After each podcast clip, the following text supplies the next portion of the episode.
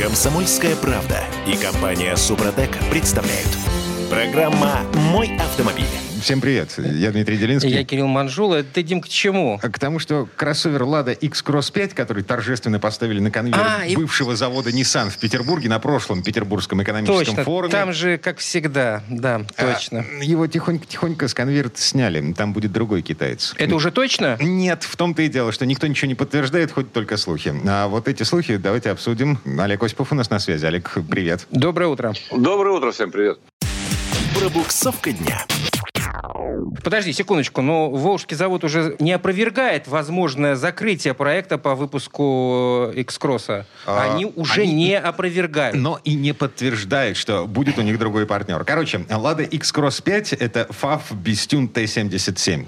FAV — это государственный китайский автоконцерн. А АвтоВАЗ, собственно, который у нас тут шевелиться начал на Ниссановском заводе бывшем, вот, АвтоВАЗ находится по В сан- санкционном списке США.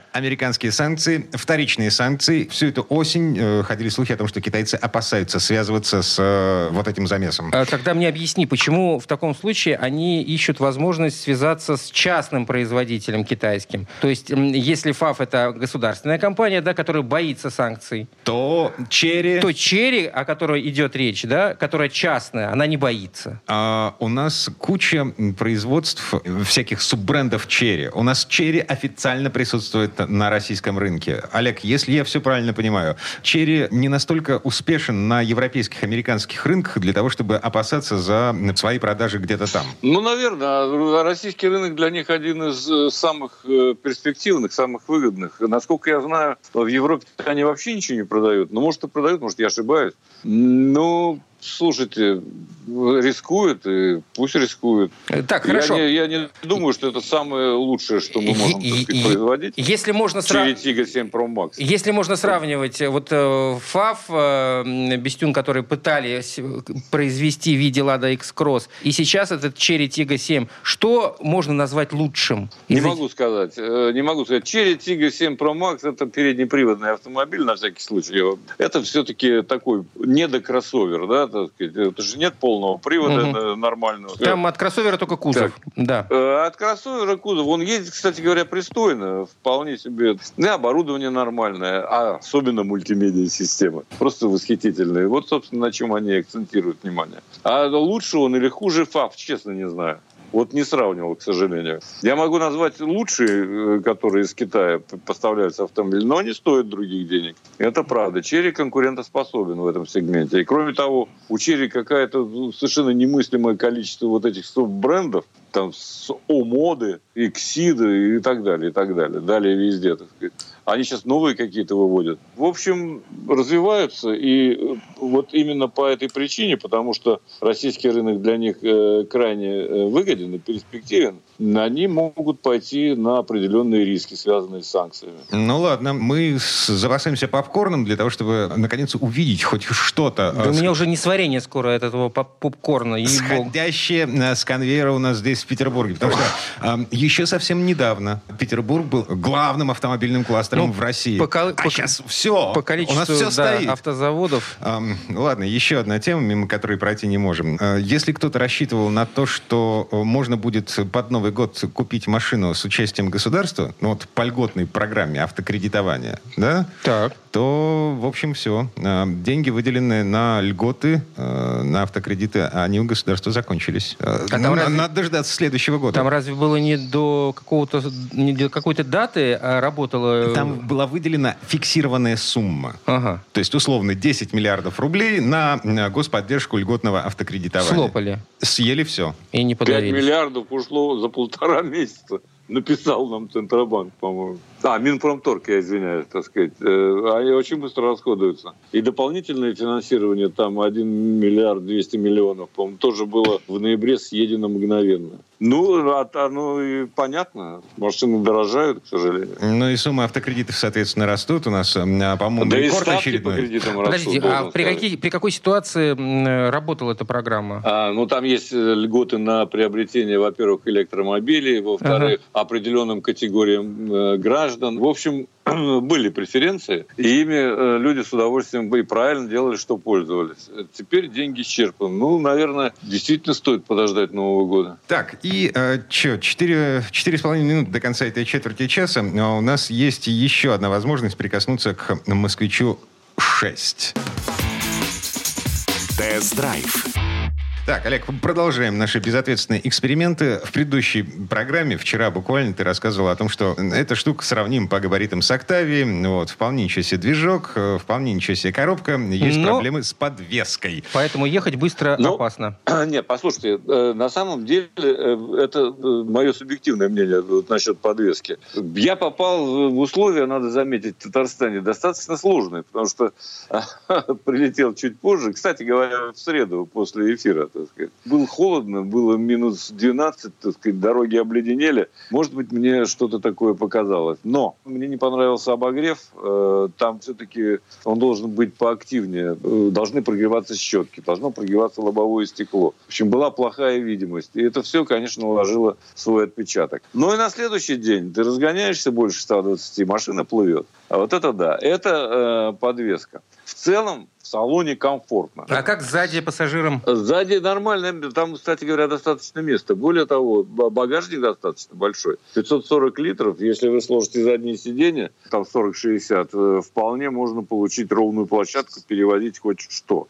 хоть черта лысого, хоть холодильник, так сказать. Ну да, есть, поскольку э, кузов, машина кузов позволяет. Да, машина с практической точки зрения, конечно, весьма функциональна. С другой стороны, я понимаю, что, скорее всего, эти автомобили, вот шестерки, будут востребованы все же э, в госструктурах. На каком-то уровне, так сказать, на них будут ездить чиновники, которым не грех знать, что на самом деле нужно хорошего водителя подбирать, чтобы он мог передвигаться. Они же привыкли ездить быстро, угу. они же все время спешат куда-то. Вот тут в этом случае надо быть Жизнь осторожным. нашу улучшать но, спешат. Но если купить вот полудохлую, вот эту 136-сильную версию, полуторалитровую, тогда особенно переживать не о чем. Она, в общем, быстро не поедет. Я все-таки ездил на 174 сильной. Я 178 сказал, это были прежние данные, 174 и 280 ньютон-метров. Это э, вот то, что действительно э, можно назвать э, относительно драйверским автомобилем.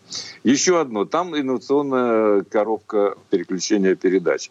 Ну, э, я имею в виду автомат естественно. Робот а, или автомат? Робот, да. Он, конечно, включается достаточно странно. Нажимается на кнопки, все это, э, к этому надо привыкать. Но, собственно говоря, это не трудно. Электронный стояночный тормоз, как обычно. В принципе, автомобиль нашпигован новыми технологиями. Тут, тут ничего не скажешь. А И... Качество отделки салона? Никаких претензий у меня не... Пластиком не, воняет? Достаточно мягкая, достаточно мягкая передняя панель, так сказать. Э, о шумоизоляции я уже говорил, она вполне себе на уровне. То есть тут придраться, э, с моей точки зрения, особенно не к чему. Ну, дожили до тех времен, когда китайцы уже не пахнут китайцами.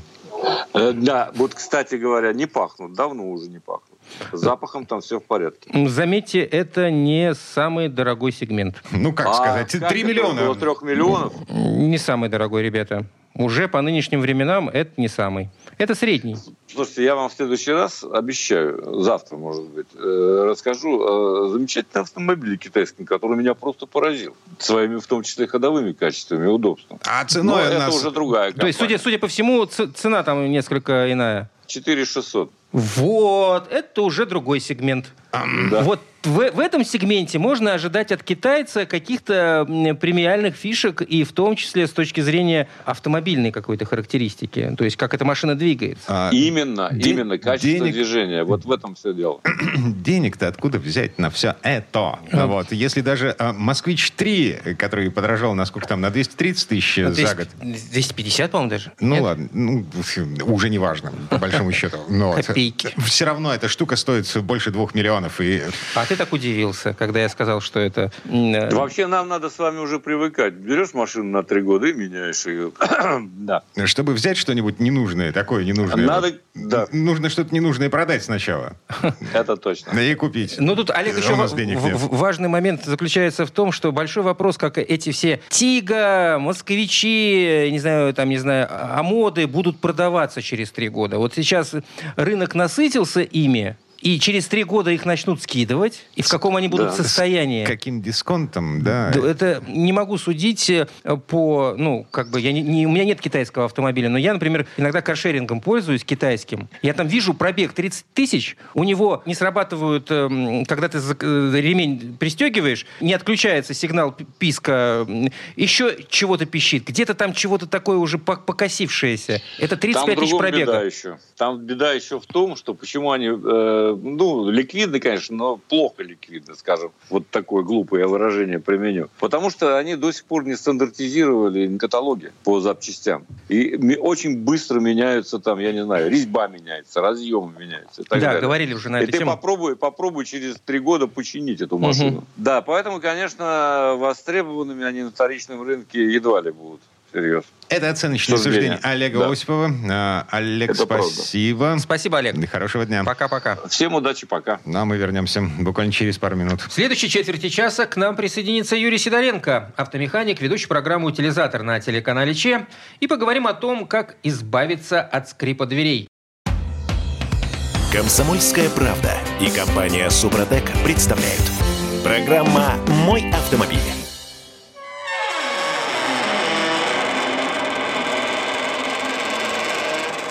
Тысячи чертей. А это что у нас там? Опять потертое седло, да? Как минимум.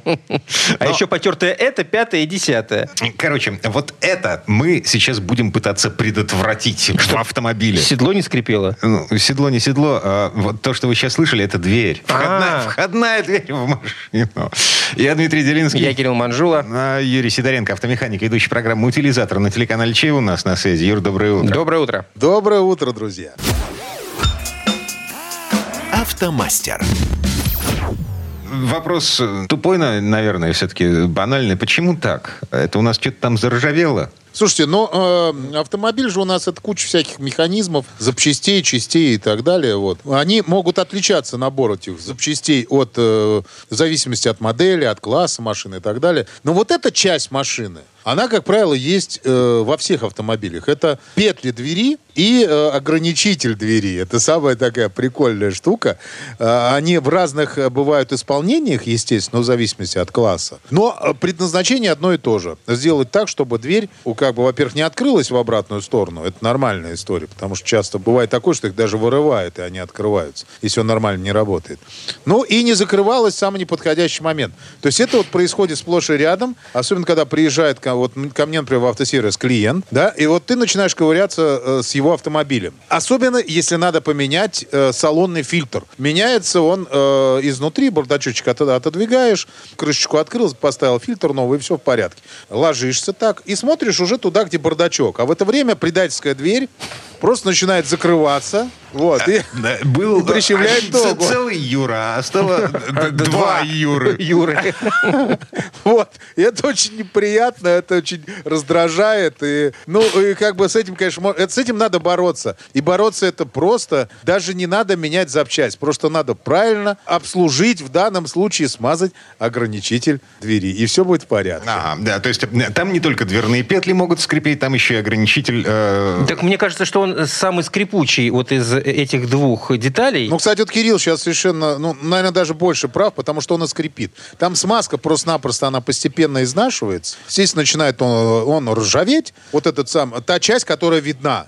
Вот она, как правило, начинает ржаветь. А, соответственно, если мы ржавой деталью ведем по роликам, например, или по сухарикам, там разные конструкции есть, то мы, естественно, слышим такой неприятный звук. То есть вот это вот, вот это все, вот эти все штуки, это все как раз и происходит. Ладно, окей. Э, Значит, мы слышим все эти неприятные звуки. А Чем, мы- чем мы делаем? Мы же не едем в сервис со всем этим хозяйством. Мы же... Руки-то у нас растут из нужного места. Я- Ну, э, Даже если не из ненужного места растут, э, если у нас альтернативно а- а- одаренные руки, э, мы же можем все это сделать сами. Ну, ты- ну, конечно. Мы для этого здесь и- и собираемся, и говорим. Но в данном случае я. Потому что я люблю рассказывать, как это можно сделать самому и не накосячить. Потому, потому что очень важно в данном случае э, смазать этот ограничитель, чтобы он, он дальше работал. А чем смазать, Юр? Ну, специальной смазкой. Вот здесь как раз, вот знаешь, вот самая первая ошибка, самая первая ошибка как раз э, тех, кто делает все своими руками, то, что они смазывают то, чем есть у них. Ну да, у меня есть велосипед, например, у меня есть набор смазок для велосипеда. На- Не подойдет?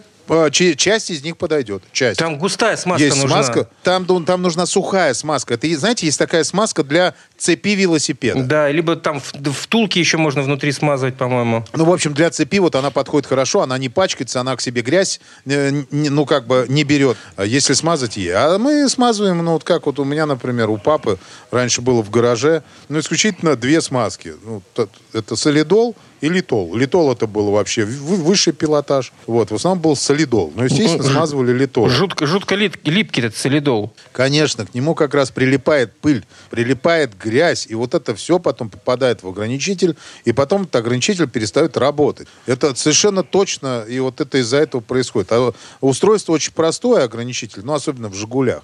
Там э, есть наружная часть, ну, вот как, как бы э, наружная часть, это вот этот вот э, язычок, который, по которому ездит ограничитель.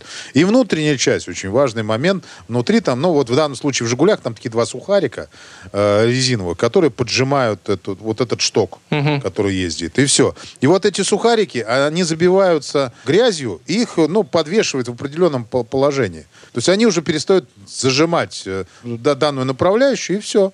И после этого дверь начинает просто болтаться вот так вот, открываться туда-сюда. Это часто происходило на машинах, вот, ну, кл- классику, возьмем классику, там, ну, 80-х годов, там, а начало чем еще 90-х. категорически нельзя смазывать, кроме вот э, перечисленного? А Нефтяные нет, э, на основе нефти, да, вот эти всякие Ну, солидолы. все, что жирное, все, что жирное, этим нехорошо э, смазывать. э, вот. Жирные смазочные материалы, например. И плюс нельзя смазывать. У меня вот один человек приехал ко мне, вот, и он смазывал. Ну, э, я сейчас скажу, чем. То есть, чтобы не называть марку, у меня просто есть физрук. э, ну, был со школы физрук, он называл смазку биде-40. Почему биде, я не знаю. Но, в общем, вот этой смазкой приехал клиент, говорит, зачем, что вы делаете? Я, говорит, беру вот эту вот смазочкой, быстренько смазываю, все в порядке, вообще никаких проблем нет. Все, все работает прекрасно, идеально, а вы тут занимаетесь какой-то ерундой, занимаетесь, ну я сейчас алгоритм быстренько расскажу чуть позже, там очищаете, потом что-то протираете, взял, побрызгал, все работает. Я говорю, ну правильно, только недолго работает. Он говорит, ну да, две недели. А потом заново опять попшикал, все нормально. Дело все в том, что вот эти вот все смазки, жидкие ключи я их называю, они, это, это же просто растворитель с маслом. То есть они, они призваны э, сделать так, чтобы соединение, которое не заржавело, не откручивается, оно нормально открутилось. Они прекрасно выполняют эту функцию. Они смазывают кратковременно, но потом это все быстренько исп- испаряется и смывается. И все, и ничего хорошего не происходит. То есть как бы... И мало того, это, вот это, м, все жидкие ключи, они, к ним очень хорошо прилипает также грязь, пыль и все остальное. Все, все вот то, что летит с улицы. Это все там осаживается. В итоге вы просто потеряете ограничитель, ну и купите новый. А поменять его очень часто, это, между прочим, целая история. С разбором полным двери, причем э, с таким конкретным разбором. Еще изнутри надо это все дело вытащить каким-то образом. Там иногда бывает, что направляющие окна надо снимать. Ну, в общем, там, там все хорошо. Там это богато получается. Ну, а если говорить о советах, как правильно, Но здесь все очень просто. То есть надо выполнять четкий алгоритм и смазывать специальной смазкой. Смазка стоит копейки. Вот, э, ну, буквально там я недавно покупал э, смазка с тефлоном определенной марки. Если кому интересно, заходите ко мне в группу ВКонтакте, напишите, я вам отвечу в личке. Вот э, прям марочку напишу, которой я пользуюсь. Вот, смазка, которая спрей именно, потому что мне нравится спрей, смазка с тефлоном. Вот. Я ее купил, она стоит 280 рублей. Баллончика хватает на, на несколько лет. Под плюс можно этой смазкой смазывать еще другие элементы. Например, трапецию дворников обалденно ей смазывать. Потому что грязь не прилипает, и щетки стеклоочистителя работают очень хорошо. Сама трапеция. Ну да, Вот. да, трапецию, не, не щетки. Вот. Да, нет, не щетки, нет, нет, нет, ни в коем случае. Именно трапецию, которая двигается. Вот, дальше я еще покупаю, но у меня всегда он есть. Он у меня есть всегда, я, честно говоря, даже не знаю, сколько он сейчас стоит, но я думаю, что тоже в этих же пределах, не больше. Э, Баллончик очистителя тормозной системы. Для того, чтобы очистить вот именно от старой смазки, очистить саму направляющую, и вот то, что там внутри находится, в двери, это очень важный момент, потому что если там не почистить, тогда все, что вы смазываете, это бесполезно. И вы делаете очень просто. Берете очистителем, пшикаете на сам шток, потом пшикаете туда внутрь двери, вот где вот как раз находятся либо ролики, либо э, эти самые а как же их называются, либо сухарики, вот. Вот там, чтобы это все чуть-чуть откисло. Дальше вы пшикаете еще раз через какое-то время, ну там 2-3 минуты, это, это не часы. Дальше э, тряпочкой чистой все это протираете, желательно насухо, насколько это возможно. Вот. И дальше тонким слоем наносите просто вот эту вот смазку с тефлоном. И помимо того, что на фиксатор, еще и вовнутрь. Юр, п- подожди, а как вовнутрь-то туда залезть, если вы дверь не разбираете? А там же как раз из стороны, где входит вот это направляющее, там видно вот эти как раз сухарики, которые поджимают. Там достаточно того, чтобы туда пшикнуть, и грязь стекла. Она стечет вовнутрь двери, ничего страшного не произойдет. То есть там просто во внутри двери будет чуть больше пыли и грязи. Ну, это... Плюс-минус, это- это- плюс-минус уже не важно. Да, это, это не принципиальная совершенно вещь. Она потом оттуда вымоется. В любом случае вода будет попадать, она ее оттуда вымоет. Сейчас кто-то скажет, что не вымоет, потому что с маслом. Вот все, что надо, она оттуда вымоет через дренажное отверстие. Все это уйдет. Не переживайте. Вот, и дальше самый важный момент. Нужно прокачать этот ограничитель. Вот, взять его, закрыть дверь, открыть. Закрыть дверь, открыть. Ну, так раз 10 сделать. И вы увидите, что через какое-то время у вас она начнет опять фиксироваться в, в разных расстояниях, которых надо, там, в трех положениях, в четырех, в двух, в зависимости от конструкции. И нормально все будет работать, ничего скрипеть не будет, все будет э, прекрасно. И этого хватит, ну, на год точно. То есть вот мы смазываем, обычно потом к нам приезжают уже через год, а то и через два на, э, на- на очередную смазку данной вот детали. Э, Не будет Есть детские счастья. способы, но это отдельная тема. Это можно отдельный эфир сделать. Э, Ими тоже можно пользоваться, но это надо тоже делать правильно. Это ты промыл и свечки. Да, да, да, да, да. Просто у нас же как, у нас народ берет кусок мыла и прямо мажет. Это бесполезно, ребят, это не работает. Его тоже нужно специально подготовить. Зато скользко. Но это временно скользко, временно, Кирилл. Потом уже не скользко. Ну, вот такая вот история, так что рекомендую вам по- попробовать обработать самим, и все у вас будет прекрасно в автомобиле, ничего менять не придется. Автомеханик, ведущий программы «Утилизатор» на телеканале Чей Юрий Сидоренко был у нас на связи. Юр, спасибо. Спасибо, Юр. Хорошего дня. Большое спасибо, всем удачи. Ну, а мы вернемся буквально через пару минут. В следующей части программы у нас Федор Буцко. Обсудим предпочтения американских автоворов. Что эти злые люди предпочитают снимать с автомобилей. Комсомольская правда и компания «Супротек» представляют. Программа «Мой автомобиль». А в эту четверть часа мы давайте начнем с загадки для знатоков. Давай, Какую мучи людей. деталь автомобиля предпочитают красть американские автоворы? Подсказка. За год в США зарегистрировано 600 тысяч случаев воровства этого автокомпонента. Версии могут быть разные. А верный ответ э, у, у, Нашего- Фед- у Федора Буцко. Федь, доброе утро. Привет, Федь. Доброе утро. Дорожные истории. Так, моя версия катализаторы. Катализаторы воровать? Да, а что? Моя версия зеркала. Федя? Зеркала тоже часто воруют. Вообще много чего с машин воруют. Э, Это не только в России или там в советском прошлом те- а- осталось. Да, Дима, Дима прав. э, Он значит, подсмотрел. Нет, нет, нет, нет, нет, Он был готов. Все так нечестно, нечестно. Ладно, не Интернет. расстраивайтесь. Главное, что у вас катализатор на месте, потому что это довольно дорогая штука. Вот, например, на американском э, черном рынке поддержанный катализатор это в районе тысячи долларов. Конечно, он зависит от модели. Есть модели, у которых э, они дороже, есть у которых они дешевле. Но, тем не менее, действуют целые шайки воров. Их, э, на них натравлены специальные отделы полиции, которые их выслеживают. Они же как э, берут э, какой-то район, да, и там потом за месяц у там, 40 человек, например, исчезли катализаторы. Слушайте, А подожди. исчезают они очень быстро. Подожди, а Да, как? да, да. Фи- Физически? Это же под днищем находится. Машину приподнимаешь на Да, домкрате? А, то для этого нужен домкрат они да, приезжают и, с несколькими- и пила. Э, Ну, какая-то эле- электропила, да. И, собственно, это э, люди профессионально это делают за минуту. А если хочется найти какой-нибудь э, ре- рекордный ролик в Ютьюбе, то вы увидите, что это делается еще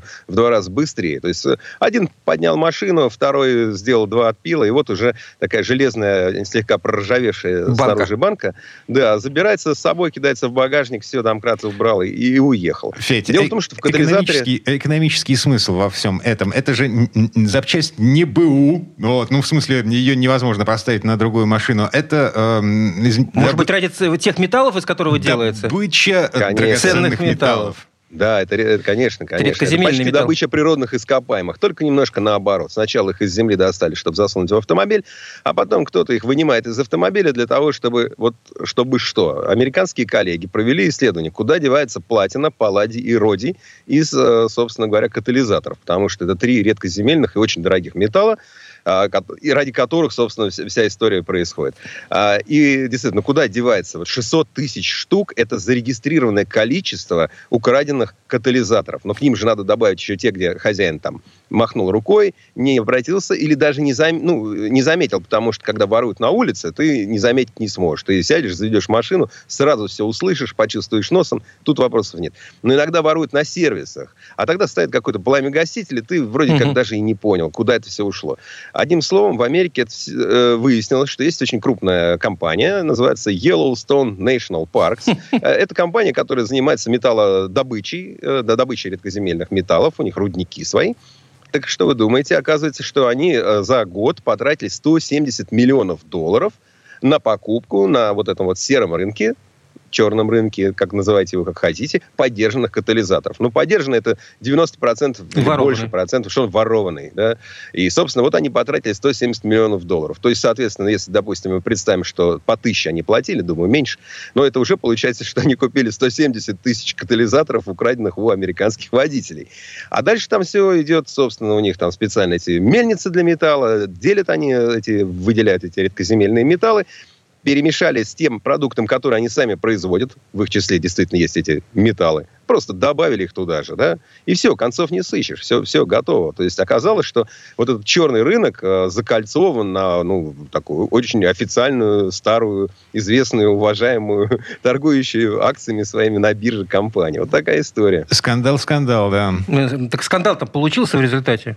Ну, они же не покупают сами. Не то, что они на углу стоят и купим ворованные катализаторы, купим ворованные катализаторы. Нет, ну там какая-то система через фирмы прокладки. Понятно, mm-hmm. что там сначала одни воры украли, потом какому-то другому вору сдали. Он сдал вору покрупнее, тот уже в какую-то компанию, а потом с белыми юридически оформлено правильными документами все это уходит на завод и используется дальше. Может быть, даже те же катализаторы снова сделают. Такой, знаете, принудительный ресайклинг.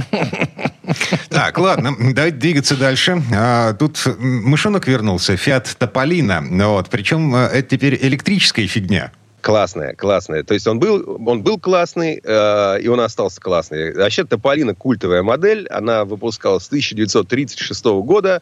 Он очень миленький. Это, кстати, времена, когда вышли мультики про Микки Мауса. Уже они вовсю были э, диснеевские, крутились и в Европе тоже. И поговаривают, что дизайн Тополина, он такой сделан немножко с отсылкой к Микки Маусу, потому что у него такие забавные фары установлены на округлых крыльях. Они как бы отдельно стоящие. И они немножко напоминают уши вот этого самого мышонка Микки Мауса. И прижилось, прижилось этому продукту Фиата, собственно, имя в Италии Мышонок. Тополино. Мышонок. И, э, собственно, выпускался, выпускается и будет выпускаться, но сейчас совершенно новые версии. Он, конечно, так сказать, в тренде. Знаете, как раньше было модно брать курс на фитнес, машины должны были похудеть, обрести какие-то забавные а, линии, выштамповки по бокам, которые такие, как, как мускулатура. А сейчас новый тренд. Сейчас все на электричестве. Ну, соответственно, он, естественно, тоже на электричестве, тем более, что он не сам по себе один такой, такой. А, он делит э, платформу и с Citroёn, и с Opel. Ну, то есть у них тоже есть такие маленькие смешные машинки. Но они даже в половину не столь симпатичны, как Fiat Topolino, у которых тем более выпущена пляжная версия, очень крутая, но мне она очень-очень-очень нравится. Там вместо таких смешных распашных дверок сделаны просто вообще накладные проемы и веревочные ограждения. То есть вот как, знаете, когда на, на корабль старый заходишь, и они там вот, вот это место, куда ты, когда ты проходишь на палубу, э, если не надо проходить, вот э, так, канал фанатик, или как в театре, или как, как, как в музее, там, а, перед витринами. Короче, общем, а, а, о безопасности... Веревочку повесил и поехал. Да какая-то Без... безопасность? Это не машина фактически, э, в, да, том понимании, к которому мы привыкли. Да, с точки зрения европейской классифи... Э, с точки зрения европейской классификации, это тяжелый квадрицикл. Эта штука не может разгоняться быстрее 45 километров в час. Да, все верно. Поэтому на ней ездить можно с 16 лет. А в Европе, там, в зависимости от страны, либо с 15, либо с 14. Но у нас с 16. С выгля- выглядит как маленькая смешная машинка, ну, немножко игрушечная. Вот. Но при этом вот могут, могут ездить уже те, те, кому еще рано за руль большого автомобиля. И, конечно, и, слушайте, они, кстати, в Европе вроде как не очень дорогие. Но там официально это что-то будет в районе там, 8. Сейчас просто немецкий журналист и там вообще европейский журналист съездили на тест-драйв и вот пишет, делится своими впечатлениями о машине. И по пока цена точно не названа, но говорят о том, что это будет чуть дороже, чем у Citroёn, у которого стоит 8. Ну, хорошо, допустим, это стоит там 10 тысяч евро, я не знаю, даже не хочу смотреть на курс, но пусть это будет миллион рублей, до миллиона рублей. И, ну, я, я вот если смогу себе позволить такую игрушку, то вполне возможно, что всерьез подумаю о покупке, чтобы вот летними вечерами по центру Москвы, по бульварчикам на такой машине, да самое то. И поставить можно где угодно, и вот... Ну, ну, да еще и бесплатно. Машина хорошего настроения, с классными какими-то э, аксессуарами, с такой сумочкой около лобового стекла. Это не совсем машина, да, она с виду машина, она делает вид. Это мышонок. А... Но такой симпа- симпатичный. По-моему, надо брать. На автомагистрали на ней выезжать нельзя, потому что она, зараза, медленная очень, максималка. Не надо, не надо на автомагистраль. Так вот, ну, до киоска, там, до любимого магазина какой-нибудь сети, там, ну, что-то вам не хватило, там, ну, вот вы поехали. Да, да и батарейки хорошо. хватит на 75. Майонеза в салате не хватило, например, мало ли, или еще что-то за столом кончилось, да? Садишься ты на мышонка такой, кто тебе сейчас слово скажет? Он милый, симпатичный, все будут смотреть, улыбаться, ты будешь ехать улыбаться. Машина хорошего настроения, надо брать. 75 километров пробега на батарейке. Это более чем достаточно. Мы так Для того, чтобы за майонезом съездить, ей-богу, хватит. И до пляжа дотянет. Еще на целую неделю хватит. Ладно, по, пару минут до конца этой четверти часа есть еще одна новость, мимо которой никак не пройти. Бензин в Европе подешевел. Это что такое? С какого перепугу? Это удивительная история. Вот мы каждый раз задаем себе вопрос, как он мог в Европе подешеветь? Действительно, мы же живем в стране, где бензин всегда только дорожает. Там подешевела нефть, ну, бензин подорожал. Сами понимаете, расходы надо нефтяным компаниям как-то там получать. Подорожала нефть, ну, само собой, у нас бензин подорожал. Ну, как, как же быть? Видите, что в мире происходит? А есть страны, в которых э, цена бензина и вообще автомобильного топлива, любого, а, напрямую зависит от а, цены нефти. Дешевеет нефть, дешевеет бензин. И люди, водители, видят это очень быстро. Это происходит не через полгода, не через три месяца, это происходит через неделю-две. Ты приезжаешь на заправку, бензин подешевел. Вот сейчас немцы там торжествуют, ликуют, говорят, ура, ура, у нас самая низкая цена за полгода. В среднем по больнице 1 евро 74 цента за литр 95-го бензина под названием Супер, Супер Е10. Ой-ой-ой. Переводим в рубли, понимаем, что как не повезло э, значит, э, на, на нашим да, да, ну, за, знаешь, западным бывшим партнерам. Зарплата 170 там тоже рублей иные. за литр, да? Ну, 170. Зарплаты там тоже иные, средние. Да, зарплаты иные, это правда, действительно, да, эти, эти деньги. Но все равно там тоже все ноют, что все подорожало, машины подорожали. Мне недавно прислали, э, вот посмотри, какую взять, там э, человек в Германии живет, А3 или Q3. Я смотрел на эти цены и, и все, все искал, где в описании комплектации будет написано, что у них, что там, не знаю, что-нибудь из золота с алмазом, потому что иначе я не понимаю, почему компактный, хороший, качественный, просто компактный автомобиль стоит полтинник, 50 тысяч евро. Ну, блин, братцы-кролики, он стоил 25. Еще Подожди, недавно. Это какой? не то, что я такой старый, я все помню. Что стоит Нет, 50 это было тысяч? недавно. Q3. Q3 стоит 50 тысяч евро? Q3, 50, ну, ну, понимаешь, это не, если ты зайдешь на сайт audi.de, то ты увидишь одну цену. Но если ты приходишь в салон, тебе подбирают машину, а это вам надо? Ну, магнитола нужна, там, система безопасности А-а-а. нужны, это хотите, это хотите, ну, какую-то нормальную, разумную машину тебе собирать. Не, не топ, поместить туда все, а просто, ну, такую разумную, современную комплектацию создать. Вот это стоит 50 тысяч. Дилер, Очень дорого. Дилер – это диагноз. Вот. И это, эта штука, она заразна, понимаешь? Слушай, ну в любом случае с 25 даже на всех допах до 50, простите, 5 Но миллионов... она раньше стоила 25, ну, да, потом я... она стала стоить базовая уже там 39, а с допами получается 50. То есть цены выросли mm. сильно. Это не только дилер виноват. Тут, ну, как бы, это комплексная проблема.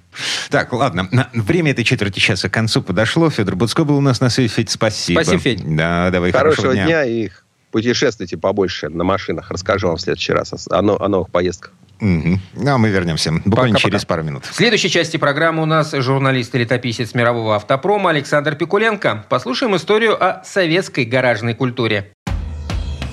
Комсомольская правда и компания Супротек представляют. Программа «Мой автомобиль». А это мы вернулись в студию радио «Комсомольская правда». Я Дмитрий Делинский. Я Кирилл Манжула. И в этой четверти часа у нас традиционная история от Александра Пикуленко. В крупных городах страны сегодня почти у каждого третьего жителя есть личный транспорт.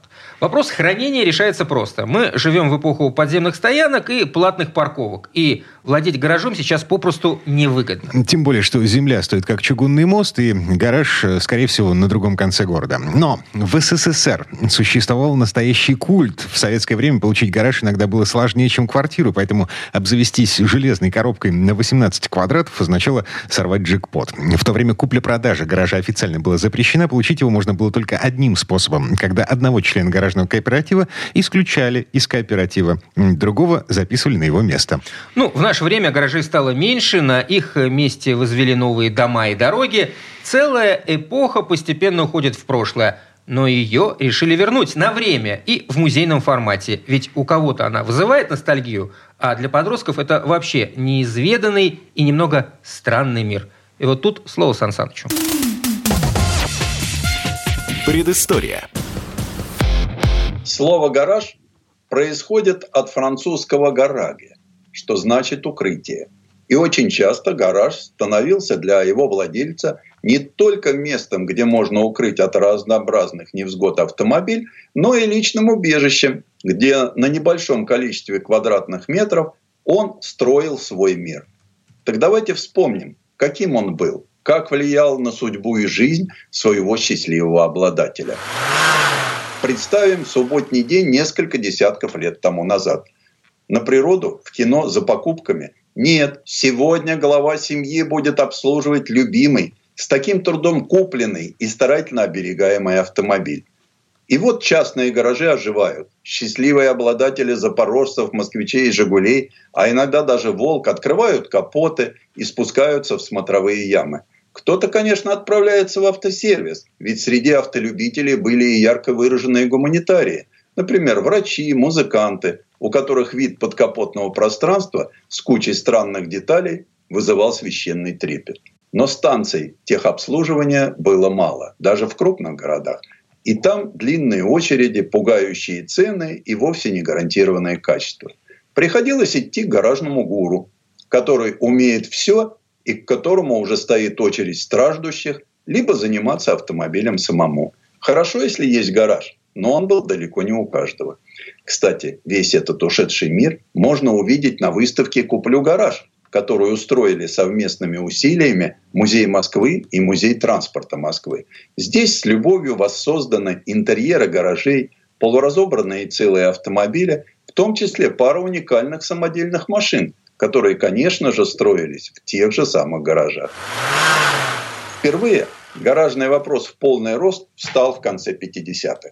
Здесь устроители выставки нам напоминают, что реально советский автолюбитель получил право на покупку нового автомобиля в личное пользование только в 1948 году. Именно тогда в Москве на Бакунинской улице, дом 21, открылся магазин автомобиля. Случилось это 1 сентября, и с тех пор здесь всегда было много народа. Кто-то приходил просто посмотреть на новенький «Москвич», «Победу» и даже огромный «Зим». Кто-то записывался в очередь, а таких желающих сразу стало очень много. А немногие счастливые обладатели автомобилей приходили покупать запчасти. После начала продаж вопрос обеспечения местами для стоянки стали поднимать на самом высоком уровне. Но до начала 60-х системного решения в деле хранения частных автомобилей так и не нашли. Хотя надо отдать должное. Тяжелая промышленность страны Советов пришла на помощь автолюбителям. Славный своей историей и продукцией Ижорский завод в 50-х освоил производство сборных металлических гаражей.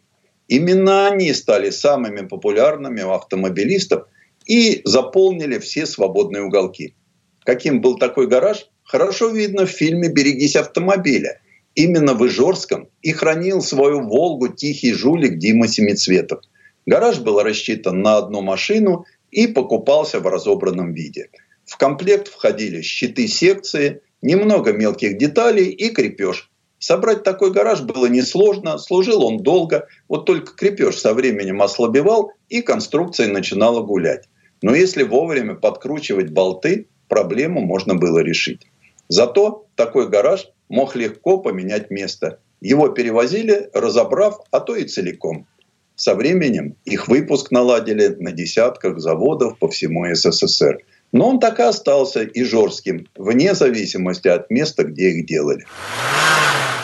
А в 1960 году правительство повернулось лицом к автолюбителям. Было официально разрешено создавать гаражно-строительные кооперативы. Как правило, членами гаражного сообщества становились сотрудники одного или нескольких предприятий, для которых и выделялись окрестные пустыри.